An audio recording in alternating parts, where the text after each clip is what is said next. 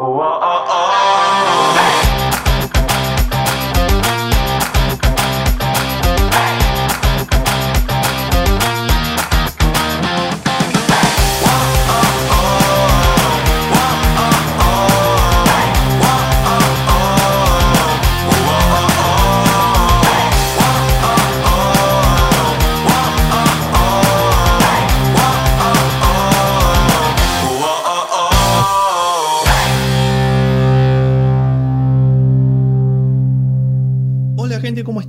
Bienvenidos a este nuevo podcast. Espero que anden muy, pero muy bien. Yo la verdad que estoy muy feliz de estar nuevamente con ustedes en otro podcast más de la agencia de marketing digital JJL Bro. Yo soy Juan José Lubrina, ya de seguro me conocen. Si no me conocen, vayan a seguirnos a nuestras redes sociales para que, bueno, me puedan conocer y puedan conocer a todo el equipo porque ahí estamos publicando artículos, post, infografía muy pero muy interesante que subimos todas las semanas. Y bien, antes de comenzar, me gustaría agradecer también a eh, la gran aceptación que han, empezado, que han empezado a tener los anteriores episodios de las noticias, en donde estamos largando una noticia por día durante toda la semana. Y obviamente son las noticias más importantes de la semana, nada de noticias de relleno que no sirven para nada en la estrategia de marketing digital para una empresa o una marca. Así que bueno, muchísimas gracias por esa gran aceptación que están teniendo eh, estas noticias diarias que estamos subiendo todas las semanas. Hoy vamos a hablar sobre cómo mantener conversaciones en los distintos medios digitales, los cuales hoy están presentes de manera gratuita en su mayoría. Eh, y obviamente vamos a centrarnos en los más importantes. ¿Y por qué vamos a hablar sobre cómo mantener conversaciones? Bueno, porque para una pyme, para una empresa, una marca en general, es importante que a través de estas conversaciones se puedan generar eh, lazos afectivos para lograr una venta final. De esta forma podemos aumentar las ventas una vez los clientes empiecen a llegar a través, por ejemplo, de anuncios eh, o sino también de manera orgánica de usuarios que llegan a través de nuestro sitio web eh, o también, ¿por qué no?, a través de las redes sociales. Así que bien, empecemos. Lo primero que hay que tener en cuenta es nada más ni nada menos que evaluar qué canal vamos a estar utilizando para recibir las consultas.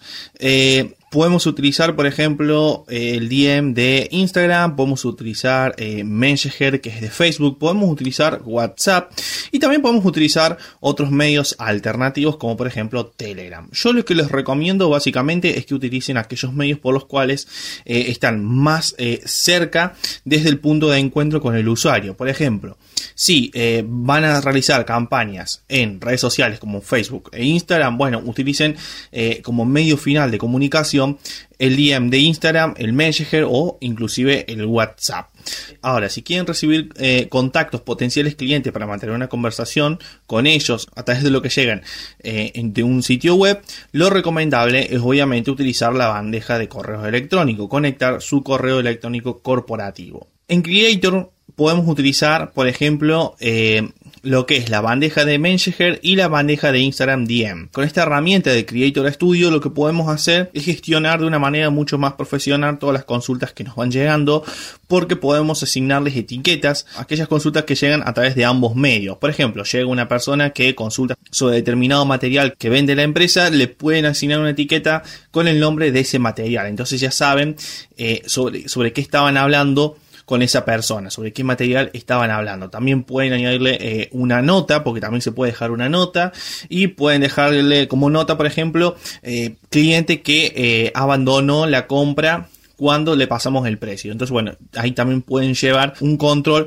sobre aquellos clientes que abandonan la conversación y entender por qué la abandonan si es que tienen muchos operadores. De igual forma, si tienen un solo operador, también le va a servir bastante para recordar de qué estaban hablando con aquella persona. La clasificación a través de etiquetas es muy importante cuando se eh, manejan grandes cantidades de consultas eh, semanalmente. ¿Por qué? Porque nos permite saber sobre qué estaban preguntando, sobre qué estaban consultando y de esta forma también poder hacerles promociones especiales en el futuro. Por ejemplo, si en el futuro ustedes quieren van a alargar una promoción sobre un determinado material, un determinado producto, pueden agarrar y eh, filtrar por, a todas las personas que preguntaban sobre ese producto gracias a las etiquetas que dejaron y enviarles esa promoción solamente a esas personas que anteriormente estaban interesadas. Con WhatsApp podemos hacer lo mismo. El problema es que está el WhatsApp normal y el WhatsApp Business.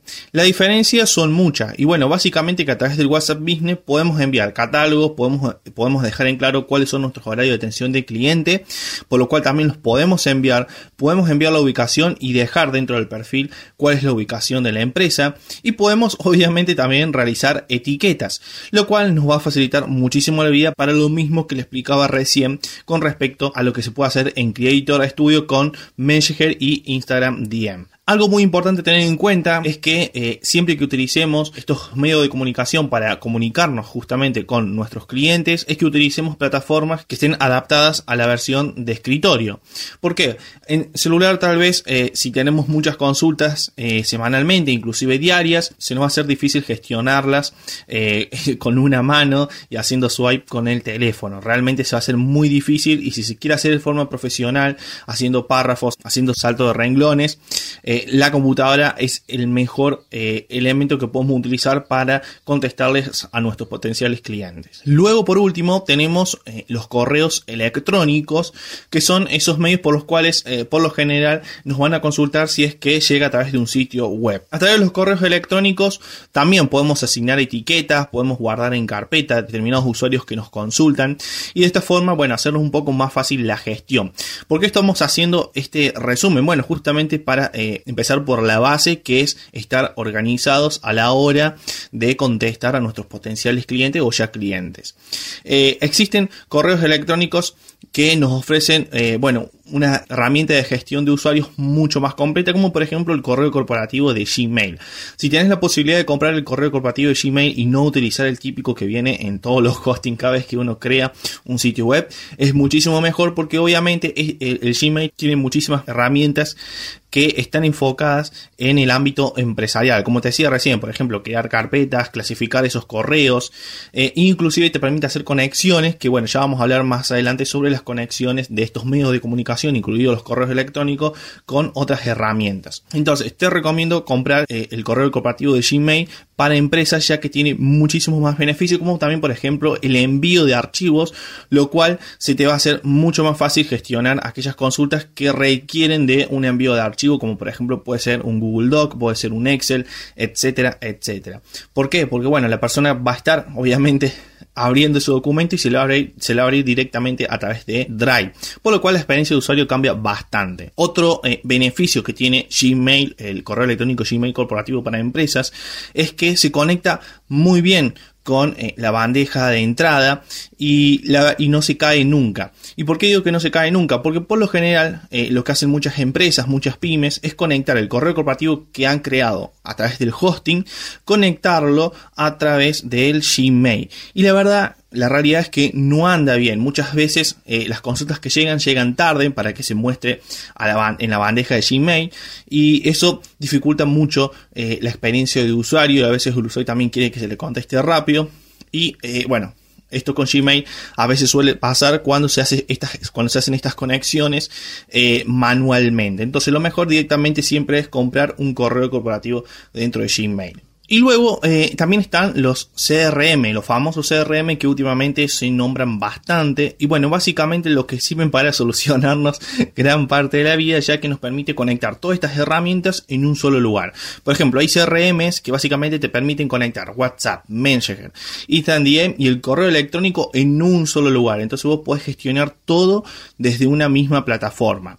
Y eso lo que te permite es que luego eh, esta misma herramienta te permite clasificar a través de las mismas etiquetas como lo puedes hacer en Creator Studio, pero eh, clasificarlos a todos por igual, es decir, si te consultaron a través de los correos electrónicos sobre un producto en específico y en Instagram y en Messenger te consultaron sobre el mismo producto, puedes asignarle una etiqueta y todo esto se te va a guardar en esa, en esa carpetita eh, sin importar a través de qué canal te han consultado, por ejemplo, ya sea de, ya Messenger, eh, Instagram o correo electrónico. Otra cosa que se pueden hacer a través de los CRM es asignar la conversación a otras personas. Por ejemplo, si tenés muchos agentes contestando las consultas sobre tu empresa, se pueden ir asignando eh, las respuestas a las consultas libremente. Es decir, por ejemplo, si eh, un agente tuyo ve que, bueno, no puede contestar muchas consultas porque ya está atascado de tantas consultas que están llegando, directamente las consultas que le van llegando se las van asignando a otra persona. Igual también lo pueden hacer, por ejemplo, si es necesario que esa consulta pase o se derive a otro departamento. Y todo eso se puede hacer tranquilamente desde un CRM. Y luego también es verdad que están las herramientas de automatización, de respuestas automáticas, que de seguro es lo primero que querés eh, comprar y adquirir para tu empresa, pero espera hasta el último porque te voy a decir cuándo es necesario realmente utilizar estas herramientas y cuándo no, porque no siempre es lo recomendable. Pero ahora bien, vayamos a sobre cómo hay que responder, cómo hay que estructurar ese cuerpo de la respuesta a la hora que llega una consulta. Porque obviamente si queremos vender tenemos que tener una estructura, por decirlo así, mecánica, eh, pero que sea obviamente lo más humana posible y que eh, nos permita ponernos en contacto con el potencial cliente de la mejor manera posible para que eh, no abandone la conversación. Lo primero que hay que tener en cuenta es el saludo. Siempre hay que estar al tanto con el saludo porque obviamente es algo que forma parte del respeto. Hay que tener en cuenta, por ejemplo, que eh, podemos modificar el saludo, ya sea el horario, por ejemplo, buenos días, buenas tardes o buenas noches, si hace atención al cliente durante la noche, que para eso hay una solución, entonces espera que más adelante te voy a decir cómo se puede dar soporte durante la noche. Y el beneficio de saludar de manera personalizada es básicamente mostrarse mucho más natural y mucho más humano. Si siempre damos un saludo muy fijo, como por ejemplo, hola, buenas tardes, eh, y en realidad a lo mejor es durante la mañana, puede que la persona se siente un poco distante con ese saludo y no conecte del todo, porque en realidad estás en la mañana. Entonces, lo que te va a permitir es mostrar que realmente hay una persona por detrás y no es un bot. Algo que pasa muy a menudo hoy en día con esto de los bots es que casi todas las personas creen que el que está detrás de ese chat es un robot. Y la mayoría de las personas no le gusta hablar con robots porque obviamente se sienten como que en realidad no le van a poder llegar a resolver sus dudas o sus problemas. Entonces, saludar de manera personalizada en base a la zona horaria, aunque parezca eh, algo que no, no hay, que no hay que prestarle mucha importancia o como que no importa mucho, en realidad sí importa mucho. Luego, el nombre. Siempre es importante eh, incluir el nombre dentro de ese primer saludo, dentro de la, presentación. Porque de esta forma también nuevamente nos mostramos como que estamos interesados en responder a la consulta y no que estamos haciendo, y no, y no que estamos copiando y pegando la presentación. Entonces, incluir el, nombre, escribir el nombre en la respuesta, le da esa visión al potencial cliente o al, cliente, esa percepción de importancia, ¿no? Que realmente el soporte técnico le importa el problema que está presentando ese usuario. Y de manera penúltima, eh, algo que siempre nosotros recomendamos es incluir la posición en la empresa, es decir, ese que responde más allá de ser un agente, qué posición tiene o cuál es su profesión para demostrarle autoridad a la hora de resolver su consulta, su duda eh, y más si es un problema técnico le va a dar mucha confianza al usuario que está consultando. Y de manera última, algo que no hay que dejar pasar por alto es incluir los detalles sobre cómo lo vas a ayudar al problema que por el cual está consultando de esta forma, escribir el problema que ya anteriormente te estaba presentando le va a dar la pauta a ese usuario de que lo has escuchado, ¿no? Porque le estás, le estás repitiendo lo que te escribió anteriormente. Y te voy a pasar a dar un ejemplo muy sencillo para que entiendas todo lo que te estaba explicando recién sobre la presentación. Un ejemplo de una contestación que podrías darle a un potencial cliente. En este caso hice dos ejemplos, así que bueno, te invito a que los escuches bien. Hola, buenas tardes, Carlos. Soy Lionel y soy especialista en asesoramiento sobre materiales para el piso de las industrias. Cuéntame cómo te puedo ayudar. Bueno, si notas, en este caso, eh, podemos ver el saludo, hola, buenas tardes, el nombre del, usuario que consulta, el nombre luego de, la gente, en este caso soy Lionel, y luego nombre la posición en, la cual se encuentra en la empresa o sobre qué se especializa. En este caso dice, y soy especialista en asesoramiento sobre materiales para el piso de las industrias. Y luego, eh, en este caso, como suponiendo que el, usuario todavía no le ha dado cuál es el problema por el cual estás consultando, le pregunta cuéntame cómo te puedo ayudar. Pero ya le está dando la pauta de que lo va a ayudar realmente. El segundo ejemplo sería muy parecido. En este caso, hola, buenas tardes, Sabrina, soy Betty y soy técnica química encargada en la asesoría para clientes.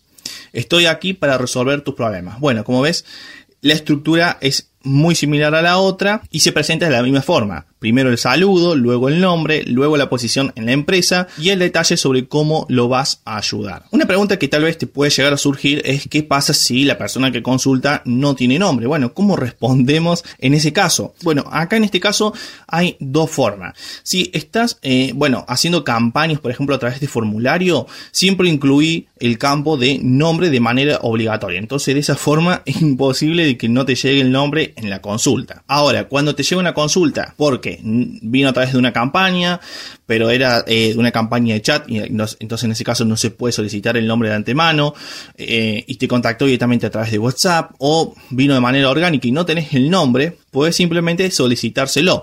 Ahora, ¿cómo se lo solicitas? Bueno, mira, acá a continuación te voy a dejar un ejemplo muy simple y que obviamente puedes copiar. Hola, buenas tardes. Soy Lionel y soy especialista en asesoramiento sobre materiales para el piso de las industrias. Indíqueme su nombre, yo me encargaré de ayudarlo. Como ves, el cuerpo es el mismo que el anterior, nada más que simplemente le agregamos, luego de que dice cuál es su profesión, la parte de la pregunta del nombre. Y luego obviamente se escribe eh, cómo lo va a ayudar o que está dispuesto a ayudar a ese usuario. Pero recuerda que siempre es muy importante que si puedes tener eh, de antemano acceso al nombre de su usuario, muchísimo mejor. Por eso siempre presta atención por los medios a los cuales vas a estar dando asesoramiento, ya que hay algunos medios, como por ejemplo a través de WhatsApp, que a veces te contactan y te aparece el número de teléfono porque obviamente la persona no la tenés agendada. Bueno, en esos casos no te queda otra que preguntarle el nombre, pero por ejemplo en redes sociales puedes fácilmente acceder a su nombre. ¿Qué pasa si el nombre de esa persona es medio raro o ves que es un nombre artificial o es el nombre de una empresa porque te contacta directamente una empresa porque es un contacto B2B, por decirlo de alguna forma. Bueno, en ese sentido, ahí también lo recomendable es que solicite el nombre de la persona de quien está hablando. Eh, más que todo si es una empresa que se está contactando o una marca de un emprendedor. Si ves que es una persona que te, te, contacta, pero tiene un nombre artificial, ahí lo que yo te recomiendo es que en la presentación eh, la saludes por ese nombre artificial y luego ya más adelante, cuando vas teniendo una conversación más fluida, le solicites su nombre con la excusa, por ejemplo, de enviarle un presupuesto. ¿Y por qué te recomiendo que en la presentación la saludes por su nombre original? Bueno, recordemos que si una persona hace público su nombre artificial es porque realmente eh, no le disgusta, no le disgusta para nada que la llamen por ese eh, nombre que ha dejado de manera pública. Y lo que podemos hacer es aprovechar esos momentos en donde necesitamos enviar eh, un archivo o necesitamos, eh, no sé, por ejemplo, agendarle en una base de datos. Bueno, ahí sí solicitarle el nombre verdadero con esa excusa. También te puede pasar, por ejemplo, que si recibís consultas para agendar reuniones, eh, eso también puede ser una muy buena excusa, ¿no? Porque ahí vas a necesitar su nombre original y también puede ser que necesites, por ejemplo, su nombre y el DNI. Entonces ahí también tenés otra excusa para solicitar su nombre nombre, directamente puedes pedir el DNI. Pero siempre trata de sacar esa información del nombre porque te va a servir luego para más adelante. Y ahora te estarás preguntando, bueno, ¿cómo, cómo, cómo puedo responder de manera persuasiva para atraer personas, para atraer personas a la venta final? Y bueno, acá hay que tener en cuenta eh, cuatro puntos principales. Y lo primero es que siempre tenés que utilizar palabras adecuadas al sector para demostrar autoridad y que tenés conocimiento. Aparte, pensemos muy bien que si eh, te contactan sobre eh, un determinado sector, se supone que esa persona va a tener conocimiento sobre esas palabras. Ahora, si crees que un sector en el cual estás impactando personas, ya sea a través de anuncios, para que conozcan tu solución, ahí la realidad es que lo mejor es que utilices palabras sencillas de entender. Como segunda cosa, tenés que siempre comunicar el problema, luego describir la solución a ese problema y y ya por último ofrecer la solución. Y básicamente lo que te estoy describiendo aquí es muy parecido a eh, los textos AIDA, que básicamente significa generar un texto que, primero eh, llame la atención, luego le presentes el interés, luego el deseo y por último que le presentes la acción. Por lo que básicamente esa estructura que te comentaba recién es, es muy parecido a lo que se utilizan en los textos eh, persuasivos para anuncios que se llaman AIDA. Pero mejor te voy a presentar un ejemplo para que puedas entenderlo mucho más fácilmente. Un ejemplo muy sencillo sería, Muchas gracias por consultarnos. Entendemos lo que nos cuenta sobre su problema para el transporte de materiales a larga distancia. La solución principal es incluir puntos de descarga del material en las áreas geográficas donde más cerca se encuentran sus clientes. En base a lo que usted nos explicó sobre que sus zonas más frecuentes son la, son la norte y la sur, lo ideal es utilizar locker que estén ubicados de manera estratégicas. Nuestra empresa tiene una gran presencia en estas zonas. Si gusta, podemos realizar una reunión vía videollamada o llamada. Como ves, en este caso hemos aplicado esa estructura, que básicamente es la de utilizar palabras adecuadas del sector, comunicar el problema, describir la solución y luego ofrecer la solución. Ese es un texto muy persuasivo. Otro consejo que te damos es que siempre te adelantes a las objeciones. Si sabes que en tu sector existen ciertas objeciones sobre muchos por qué, o bueno, cómo lo hago, o bueno, pero eh, el precio me parece elevado, o eh, el envío es gratis, si el envío, si el envío no es gratis no lo quiero. Bueno, si sabes que existen todas esas posibles objeciones, que obviamente lo ideal es estudiar el mercado para, para conocerlas, eh, siempre te adelantes y las respondas en, eh, en la conversación que vayas a tener con tu, potencial cliente. De esta forma, eh, le vas a demostrar a ese cliente que vos ya tenés conocimiento sobre sus problemas eh, y, bueno, obviamente se va a sentir mucho más seguro y va a ver a la empresa mucho más profesional. Otro consejo que te doy para persuadir de manera eh, mucho más fácil al cliente y llevarlo a la compra es que si tenés muchos productos en, en tu cartera, es que prepares un catálogo online o un catálogo en PDF como última opción, pero que siempre tengas un catálogo si es que tenés muchos productos. Obviamente si tenés un e-commerce, directamente mandalo al e-commerce y ese va a ser el catálogo. Ahora, si vos ofreces productos, como son productos grandes que se requieren encargarlos y, prepararlos, obviamente eso no se puede vender a través de un e-commerce, pero sí podés presentarlo a través de un catálogo online. En ese caso, lo que nosotros te recomendamos es que crees un catálogo online en tu sitio web con una, con una URL especial, ya que esa URL después puedes utilizarla para hacer anuncios, porque obviamente, por ejemplo, si esa persona te contacta, vos le pasas el catálogo online y luego no te responde más, puedes hacerle remarketing a todas esas personas que visitan ese catálogo en específico. Entonces, crea un catálogo online con una URL especial para captar de nuevo a todos esos usuarios que en su momento te han contactado pero que no te han contestado. Ese es un pequeño tips que te dejamos y que la verdad te puede servir muchísimo. Algo que también recomendamos es que en los catálogos online dejes un botón que vincule nuevamente al chat debajo de cada producto. Porque de esta forma le estamos ahorrando el contacto y lo estamos impulsando que te consulten eh, sobre ese producto que están viendo. Ya que muchas veces sucede lo que se le llama una fuga en donde básicamente va a entrar al catálogo y se va a ir y se va a olvidar de seguir eh, hablando y comunicándose con tus agentes. Entonces, siempre por ejemplo, si tenés productos, debajo de cada producto dejas un botoncito que diga consultar por este producto consultar simplemente o ir al WhatsApp o hacer clic aquí eh, y cuando hagan clic aquí ese botón que, se, que está vinculado con el link de WhatsApp lo va a llevar nuevamente a la conversación. Yo dije WhatsApp, pero obviamente también puede estar vinculado con Messenger o con Instagram DM tranquilamente. Y por último, algo también muy importante que hay que entender siempre es que no todos siempre tienen que quedar en el chat. No siempre vas a vender en el chat.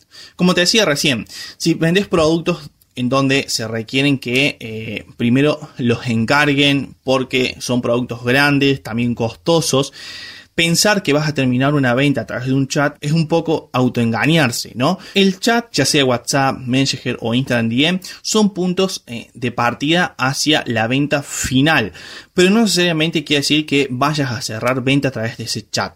Lo ideal es que, por ejemplo, si vendes productos muy caros, vendes productos que se necesitan un encargo, trasciendas, utilices el chat para persuadir a la persona a una videollamada a una, o a una reunión en donde ahí sí finalices la compra. De esa forma también vas a demostrar mucha más confianza. Recordemos que si son productos muy caros, el cliente necesita conocer a la empresa y ver a una persona que esté detrás de esa empresa, poder hablar, ya sea a través de videollamada o una, una reunión física, es lo ideal. Entonces, en ese caso, tenés que tomar al chat como un punto de partida hacia una reunión final en donde ahí sí cierres la venta. Ahora, si querés cerrar turnos, si querés cerrar eh, ventas de productos con un precio muy, muy chico, por ejemplo, pueden ser productos que, eh, por ejemplo, unas zapatillas, pueden ser ropa, etcétera, que, bueno, por, por, alguna cosa de la vida no tenés un e-commerce, bueno, ahí sí es ideal cerrar las ventas a través de, un chat y que se quede ahí, no hace falta hacer una reunión para eso. Pero para las empresas, para las pymes, eh, las marcas grandes eh, que venden productos muy caros eh, o, productos industrializados, es autoengañarse pensar que vas a llegar a vender a través de ese chat. De hecho, no es recomendable.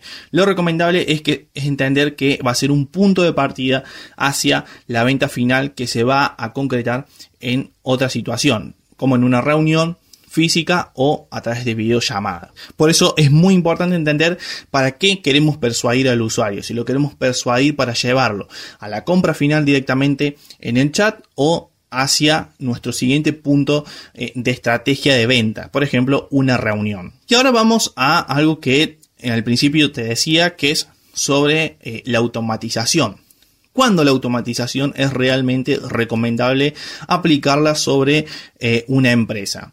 Bueno, la realidad es que las automatizaciones no son para todas las marcas. Si sos emprendedor realmente no te va a hacer falta automatizar, ya que muy seguramente no te están llegando en principio tantas consultas. Si es así, bueno, puedes tenerlo en cuenta en base a lo que te voy a contar ahora. Si vendes, por ejemplo, un servicio o un producto digital, como por ejemplo una herramienta digital, en donde las personas muchas veces consultan sobre problemas técnicos, la automatización sí es recomendable. ¿Por qué? Porque son problemas técnicos, es decir, esos problemas técnicos siempre tienen una solución eh, muy estructurada. Entonces, automatizarlo es mucho más fácil, porque en base a preguntas eh, vos podés llegar a la solución de ese problema. Obviamente, algo que también es recomendable es que esa automatización, esa inteligencia, sea realmente inteligente y pueda captar, eh, bueno, las respuestas de la manera más fiable posible y entienda lo máximo posible. Otras razones por las cuales deberías de pensar en automatizar las respuestas en tu empresa es cuando necesitas, por ejemplo, agendar turnos. Si necesitas agendar turnos, bueno, ahí sí es muy recomendable automatizarlo. ¿Por qué? Porque en pocas preguntas un usuario puede llegar a agendar su turno. Aparte, los datos que vas a solicitar siempre van a ser los mismos, como por ejemplo puede ser el primer mensaje puede ser cuál es tu nombre, cuál es tu número de teléfono, en qué horario puedes agendar tu turno y ahí automáticamente el bot le envía los horarios disponibles el usuario contesta y listo, se cerró. Ahí, como ves, no hace falta mantener una charla porque inclusive después estaríamos ya transfiriendo esa conversación con un humano cuando, bueno, llegue el día del turno. Y luego, eh, otra de las razones por las que podrías automatizar es cuando recibís mucho tráfico de consultas. Bueno, ahí si ves que no te alcanzan los agentes para responder las consultas porque tenés muchísimas, pero muchísimas, ahí sí lo recomendable es automatizar las respuestas. Algo importante tener en cuenta es que eh, lo ideal es que automatices en plataformas en donde verdaderamente se puede automatizar lo máximo posible eh, la interacción con el usuario. Por ejemplo, en WhatsApp existen ciertas limitaciones, inclusive a veces corres el riesgo de que te bloqueen esa cuenta de WhatsApp si es que eh, la herramienta de automatización no es, no es muy confiable. Después sí existen, por ejemplo, bots muy, eh, muy buenos para Instagram DM y para Messenger, en donde sí funcionan de manera correcta y la verdad es que están muy pero muy buenos. Te recomiendo que los investigues, hay bastantes y de precios variados. Por lo general los precios varían en base a las funcionalidades que ofrecen, pero en general todos son muy buenos porque Facebook e Instagram han liberado sus APIs, que básicamente son el, código que conecta eh, con esta, que se conectan con estas herramientas y le permite hacer estas automatizaciones. A diferencia de WhatsApp, existe esta API, pero eh, tiene muchos problemas y, Facebook todavía la, restringe bastante y muchas de estas herramientas se pasan por, por encima estas restricciones y hacen uso de algunas funcionalidades que son ilegales, porque Facebook en realidad no deja eh, que se usen y, eh, bueno, terminan bloqueando la herramienta o tu cuenta en el peor de los casos. Ahora hablemos por último y ya llegando al final del podcast, ¿qué es la semi-automatización? Bueno, la semi-automatización es cuando un bot te empieza a hablar y luego se transfiere esa, esa conversación con un humano. Eso también se puede hacer. Hay, un, hay bots que están adaptados para eso y es muy bueno cuando, por ejemplo, que querés automatizar la respuesta de tu empresa, pero no querés que sea totalmente automatizada porque en algún momento sabes que necesitas que alguien hable con esa persona, que una persona hable con el otro usuario. En ese caso, puedes optar por semi-automatizar la respuesta por lo que esta decisión de semi-automatización es muy buena cuando querés destrabar el tráfico de tus consultas, ya que vas, ya que puedes automatizar, por ejemplo, las preguntas principales que se deben de realizar cuando se abre una consulta en tu empresa, como por ejemplo preguntarle el nombre, el apellido, el número de usuario, el número de teléfono, la hora social o el DNI, etcétera, etcétera. Si estas preguntas son frecuentes en tu negocio, pues en tu empresa puedes automatizarla y destrabar ese tráfico ya que te vas a ahorrar eh, mucho eh, tiempo respondiendo preguntas que eh, en realidad se hacen de manera que se repite siempre. Así que bueno, este fue el podcast de hoy. Espero que te haya gustado, espero que apliques todos los consejos que te hemos dado en este increíble podcast porque la verdad te va a ayudar muchísimo a que comiences este 2022 ahorrando mucho tiempo y vendiendo mucho más gracias a aplicar marketing, una comunicación efectiva porque el marketing obviamente es comunicación y si muy bien la comunicación estamos haciendo marketing y estamos vendiendo más. Así que espero que apliques estos consejos, si lo aplicas dentro de unos meses vení y decinos a través de las redes sociales o a través de nuestro WhatsApp, que lo puedes encontrar también en, nuestras redes sociales, y decinos qué tal te fue. Obviamente, si necesitas asesoría sobre comunicación, si necesitas asesoría sobre marketing digital, no dudes en contactarnos, te vamos a dejar nuestro sitio web y también de vuelta las redes, por ahí también puedes hablarnos tranquilamente. Yo soy Juan José Lurina y este fue el podcast de la agencia de marketing digital JJ Lebro y nos vemos en otro podcast más. Adiós.